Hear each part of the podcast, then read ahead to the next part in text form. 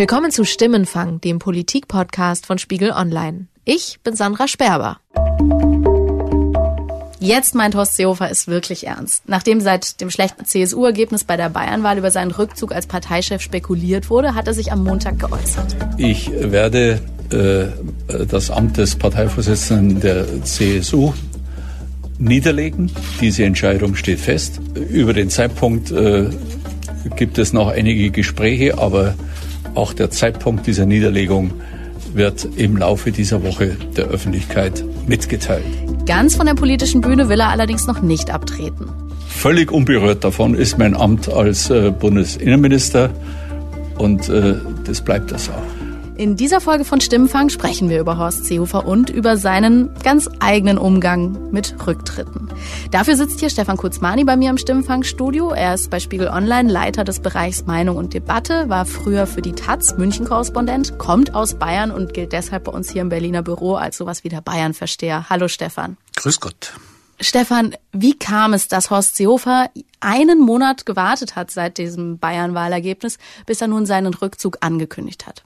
Also äh, ehrlich gesagt ist das keine große Überraschung, dass er das immer noch weiter herausgezögert hat und noch weiter herausgezögert hat, bis es gar nicht mehr anders ging.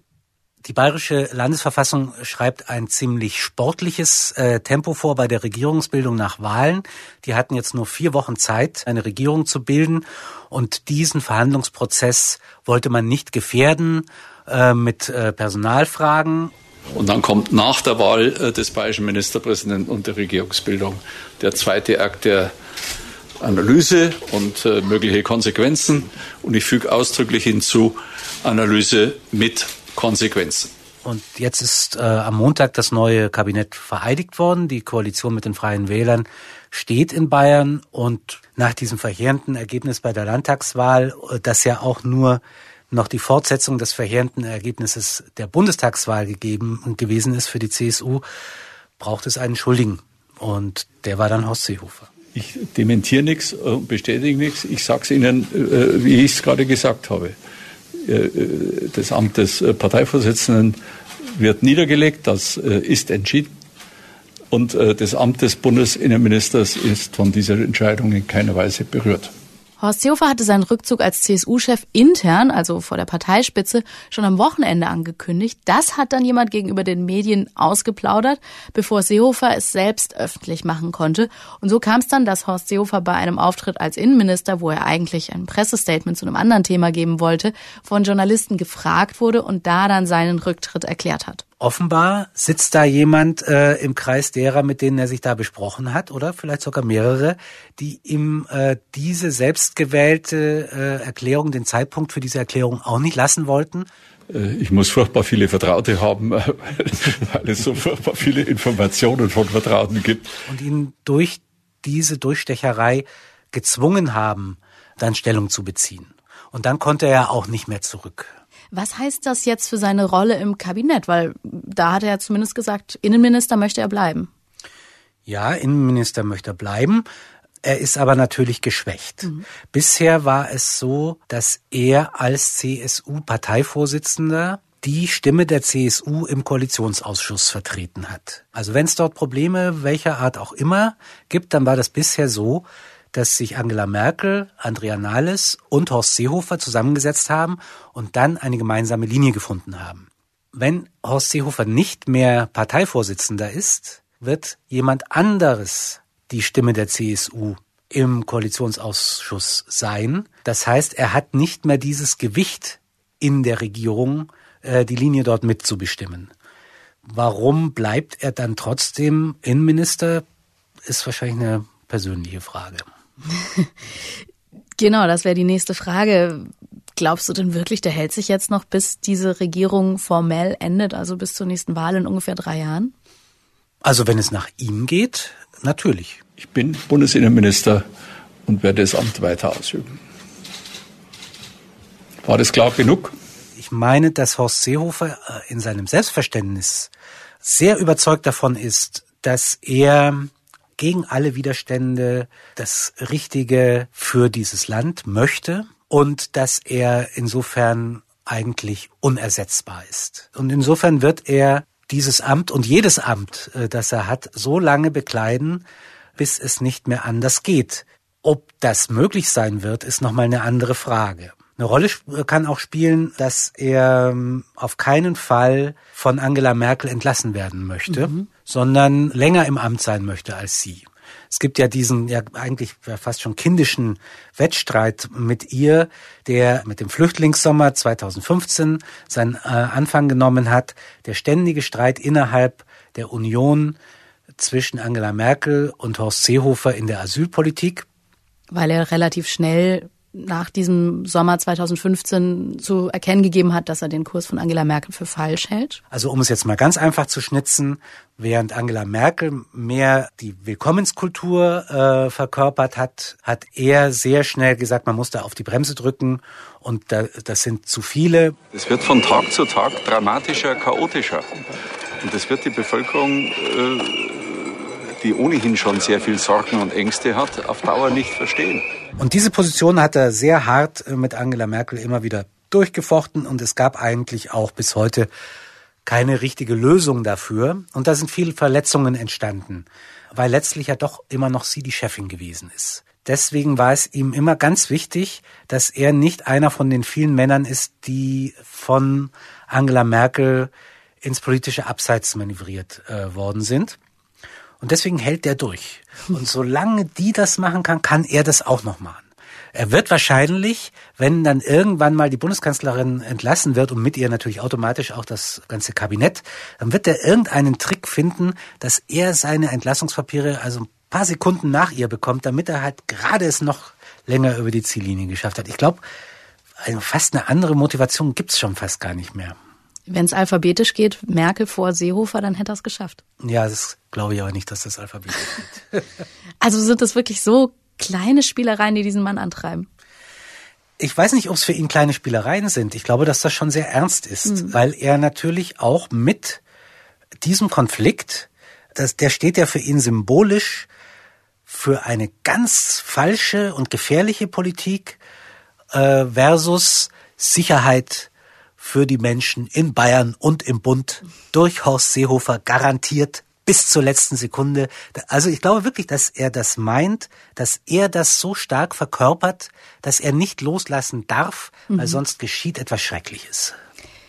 Ich weiß nicht, wie es bei den CSU-Wählern ankam, aber zumindest im Netz, auf Twitter und, äh, und so weiter, gab es viel, viel Spott für Horst Seehofer. So nach dem Motto, meint das diesmal ernst. Horst Seehofer hat ja schon eine Geschichte der angedrohten Rücktritte es waren jetzt irgendwie so viele. Kannst du es nochmal zusammenfassen, was da in den letzten Jahren äh, und Monaten sich, sich angesammelt hat an Rücktrittsdrohungen und fast Rücktritten? Ja, ich hoffe, du hast ein bisschen Zeit mitgebracht.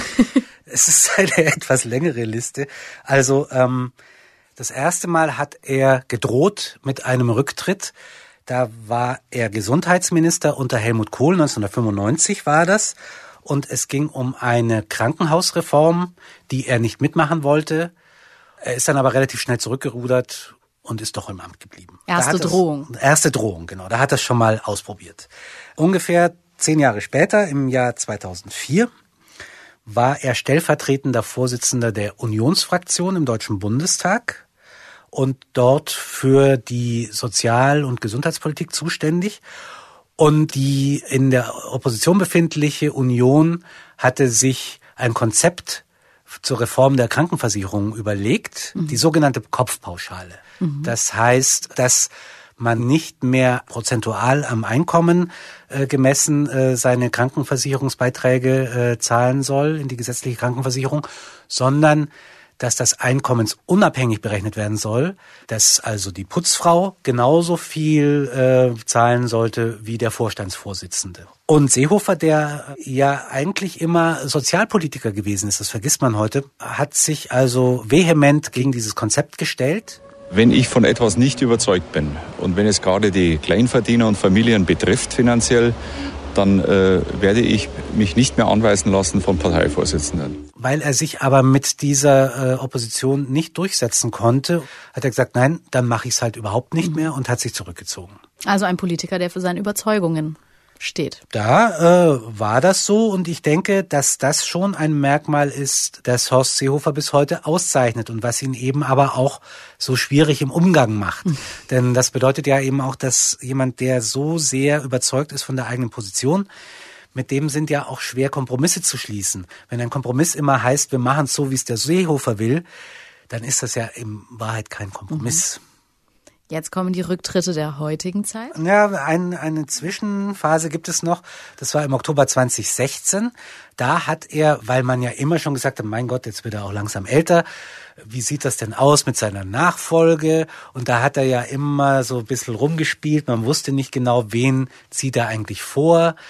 Und in Nürnberg hat immer schon der schreckliche Markus Söder mit den Füßen gescharrt, den er ja von Anfang an überhaupt nicht, in Bayern sagt man, nicht verputzen mhm. konnte, weil er den für charakterschwach hält. Und äh, dann hat er also mit verschiedenen Kandidaten gespielt, der Seehofer, und hat dann aber im Oktober 2016 angekündigt, doch, er werde sich äh, vom Parteivorsitz 2017 äh, zurückziehen wollen. Und dann verging lange Zeit und dann kam äh, der Zeitpunkt und dann hat er sich, also davon hat er dann den berühmten Rückzug vom Rückzug eingeleitet. Das war dann im April 2017.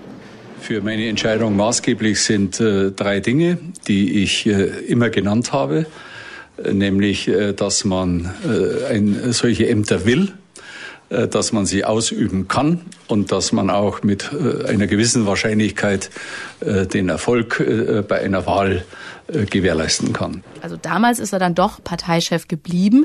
Seehofer hat dann aber später das Amt des Ministerpräsidenten an Markus Söder übergeben. Genau. Und ähm, weil er äh, geahnt hat, dass er jetzt was abgeben muss, mhm. um überhaupt noch was bleiben zu können, musste er eben nun also den Ministerpräsidentenposten überlassen. Weil er aber immer schon die Landtagswahl äh, im Auge hatte und um Entschlossenheit und Kraft für diesen bayerischen Landtagswahlkampf zu demonstrieren, hat er einen Burgfrieden mit Markus Söder geschlossen und hat sich als Parteivorsitzender in das Kabinett hineingesetzt, um eben auch Angela Merkel noch stärker kontrollieren zu können.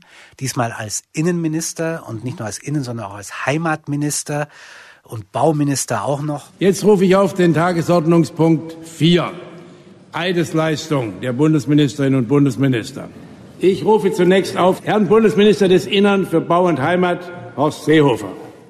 Also ein Superministerium, das garantieren wollte, dass so etwas wie im Sommer 2015 mit den Flüchtlingen eben nicht mehr passieren kann. Deswegen Innenminister. Ich schwöre es, so wahr mir Gott helfe. Dann kam die berühmte Rücktrittsdrohung jetzt diesen Jahres im Sommer. Da ging es wieder um die Flüchtlingspolitik innerhalb der Union bei der Frage, darf man eigentlich Menschen an der Grenze abweisen, die schon einmal ein Asylverfahren in einem EU-Staat durchlaufen haben. Das war Teil von Horst Seehofers Masterplan, um da mal wieder ein Stichwort zu nennen. Genau, sein, sein sogenannter Masterplan. Die Union bleibt im Streit über die Flüchtlingspolitik tief gespalten. Weder Kanzlerin Merkel noch Bundesinnenminister Seehofer zeigten heute Kompromissbereitschaft. Ein Bruch der Fraktionsgemeinschaft wird offenbar nicht mehr ausgeschlossen. Hinter den Kulissen bereitet sich auch die CDU auf alles vor. Selbst die erfahrensten und geduldigsten in der Partei sagen, so aggressiv wie jetzt war der Ton aus Bayern noch nie zuvor. Von den 63 Punkten seines Plans sind 62 bislang nur in Grundzügen bekannt. Über den 63. Punkt, die Zurückweisung von Flüchtlingen, die bereits anderswo registriert sind, streitet sich die Union. Und dann gab es diese dramatische Nachtsitzung, in der Horst Seehofer der CSU den Rücktritt von allen Ämtern angeboten hat? Ich habe ja gesagt, äh, äh, dass ich beide Ämter zur Verfügung stelle, dass ich das in den nächsten drei Tagen vollziehe. Und dann aber mühsam wieder eingefangen wurde, weil auch den ganzen Leuten, die eigentlich in der CSU, in der CSU-Spitze es eigentlich ganz gern gesehen hätten, dass er auch dann mal den Platz räumt, weil sie sich vielleicht selber was mhm. ausrechnen konnten. Denen war aber der Zeitpunkt nicht recht. Wir haben uns nach sehr intensiven Verhandlungen zwischen CDU und CSU geeinigt. Ich bin äh, froh, dass diese Einigung gelungen ist. Es hat sich wieder einmal gezeigt, es lohnt sich, für eine Überzeugung zu kämpfen. Es war zu dem Zeitpunkt aber schon absehbar, dass die bayerische Landtagswahl nicht so glänzend für die CSU ausgehen würde. Und für diesen Fall hätte man ja jemanden gebraucht, der dran schuld ist. Äh, also hat man sich den Horst Seehofer als Sündenbock auf. Man hat ihn sich quasi noch erhalten, genau. Man hat ihn noch in, in diesem Terrarium noch gehalten, um ihn dann herauszuziehen und ihn zum richtigen Zeitpunkt äh, muss er dann dran glauben, aber bloß nicht zum falschen Zeitpunkt. Das muss man ja immer mitdenken. Jetzt ist dieser Zeitpunkt wahrscheinlich, er hat es ja bislang nur angekündigt, er hat sich ja noch nicht zurückgezogen, bei Horst Seehofer weiß man ja nie, aber jetzt ist dieser Zeitpunkt gekommen. Und ich fand die Reaktionen von den anderen Parteien, die es da darauf gab, ziemlich deftig. Ich glaube, deutlich wichtiger wäre für die Bürgerinnen und Bürger in dem Land, dass er als Innenminister und als Bau- und Wohnungsminister zurücktreten würde. Ich halte es für falsch, dass Herr Seehofer das Parteiamt abgibt, aber das Staatsamt äh, behalten will. Wichtiger für das Land wäre endlich einen Bundesinnenminister zu haben, der äh, diese Aufgabe wirklich ausfüllen will. Wie kommt es, dass Horst Seehofer ja zu so einer zu so einem Sündenbock oder zu so einer Symbolfigur geworden ist, dass sich da jetzt so viel Wut entlädt auch irgendwie? Also beim politischen Gegner kommt die Wut schon daher, dass er die Symbolpolitik für eine in ihren Augen gefährliche Rhetorik in der Flüchtlingsfrage mhm. ist. Die CSU hat im Wahlkampf den Ton in der Flüchtlingsdebatte immer weiter verschärft und so Vokabeln wie Anti-Abschiebeindustrie und äh, Asyltourismus in die Debatte gebracht. Von Seehofer gibt's ja auch das Zitat, ein altes Zitat, äh, dass er mal gesagt hat, er würde die äh, unsere Sozialsysteme bis zur letzten Patrone äh, gegen Einwanderung mhm. äh, verteidigen. Also der hat da immer richtig, richtig äh, zugelangt. Was ihn auch nicht beliebter gemacht hat, ist die Tatsache, dass er praktisch für jede Koalitionskrise die wir seit Beginn dieser großen Koalition haben, ursächlich verantwortlich zu machen mhm. ist. Also da war die Sache mit Maßen, da war die Sache mit, ähm, mit diesen Abweisungen an der Grenze. Es waren immer Konflikte innerhalb der Union. Ähm, und Seehofer war immer mittendrin. Und Seehofer war immer mittendrin. Die Symbolfigur für die Opposition tritt ab. Gleichzeitig geht ja damit auch der CSU einen Sündenbock verloren. Sind mit Seehofers Rückzug nun alle Probleme der CSU gelöst? Ja, das hätten es gern. Also, äh, und das wäre natürlich auch einer alten äh, Tradition dieser Partei folgend, wäre das das normale Muster. Es hat jemand verloren, der hat nicht geliefert, der Kopf ab, weg mit dem Mann und der nächste starke Mann kommt und der zieht den Karren dann wieder aus dem Dreck mhm. und wir sind wieder bei 50 plus X und Franz Josef Strauß äh, sitzt auf einer Wolke und lächelt herab. Ähm, es ist aber wahrscheinlich nicht mehr so zu lösen. Da war Horst Seehofer der Letzte, der das so machen konnte, mhm. als er nach der traurigen Regentschaft äh, von Beckstein und Huber die CSU übernommen hat. Die Zeiten haben sich aber geändert. Äh, die CSU hat mehr Probleme als Horst Seehofer. Mhm. Die äh, CSU hat äh, mit einem veränderten Milieu zu tun. Die Bayern sind in praktisch allen gesellschaftlichen Bereichen, denken sie progressiver als, als die Parteiprogrammatik das tut sei es beim Familienrecht, äh, mhm. Stichwort Homo-Ehe, in der Energiepolitik, ähm, auch äh, was die Flüchtlingspolitik betrifft. Man ist insgesamt liberaler, als es die CSU ist. Die CSU ist in den Städten sehr schwach geworden. Sie äh, hat es auch noch nicht geschafft, wirklich überzeugend Frauen nach vorne zu mhm. bringen, wie sich ja auch an der verloren gegangenen Hoffnungsträgerin Ilse Aigner auch zeigt das wäre ein Signal gewesen an Frauen. Ähm, Sie zur Parteichefin zu machen. Zum Beispiel, ja. ja. Das war aber von Anfang an völlig unrealistisch. Mhm. Also da mhm. brauchen wir uns nichts vormachen. Es ist halt schon immer noch eine Partei, in der im Zweifelsfall der das Sagen hat, der am, am lautesten ist, der auf den Tisch haut. Und das zu überwinden und dabei aber Volkspartei zu bleiben, das wird die Herausforderung äh, sein für die CSU. Ob ihr das unter einem mutmaßlichen Vorsitzenden Markus Söder gelingen wird, ist eine andere Frage. Mhm. Dem geht schon was ab, was Horst Seehofer durchaus ausgezeichnet hat. Das sind eben diese klaren Überzeugungen. Mhm. Also der Söder mag zu begeistern wissen durch kühne Pläne, Raketen zu bauen. Bavaria One ist nicht irgendein Hirngespinst, sondern ein durchdachtes strategisches Technologiekonzept, das wirtschaftliche Anbindung und wissenschaftlichen Nutzen bringt. Aber so richtig als Landesvater und als jemand, der die Werte der CSU verkörpert, nämlich christlich und sozial zu sein, mhm. das kann man ihm schwerlich abnehmen. Das konnte man Seehofer abnehmen, aber Söder nicht. Also ein schweres Erbe für den potenziellen Nachfolger von Horst Seehofer. Wir sind gespannt, wann es dann wirklich zum Rücktritt kommt und wie es mit ihm als Innenminister weitergeht. Vielen Dank, Stefan. Sehr gerne. Das war Stimmenfang, der Politik-Podcast von Spiegel Online. Sie hören uns kommenden Donnerstag wieder auf Spiegel Online, auf iTunes, Google Podcasts, Spotify oder wo auch immer Sie Ihre Podcasts am liebsten hören. Bis dahin können Sie uns eine Mail schreiben an stimmenfang.spiegel.de, wenn Sie Themenvorschläge oder Anmerkungen haben oder Sie sprechen uns eine Nachricht auf die Mailbox 040 380 80400. Nochmal, unsere Stimmenfang Mailbox hat die Nummer 040 380 80400. Diese Folge haben Jasmin Yüksel und ich, Sandra Sperber, produziert. Danke für die Unterstützung an Johannes Kückens, Wiebke Rasmussen, Thorsten Reitzek, Matthias Streitz und Philipp Wittrock. Die Stimmenfangmusik kommt von Davide Russo.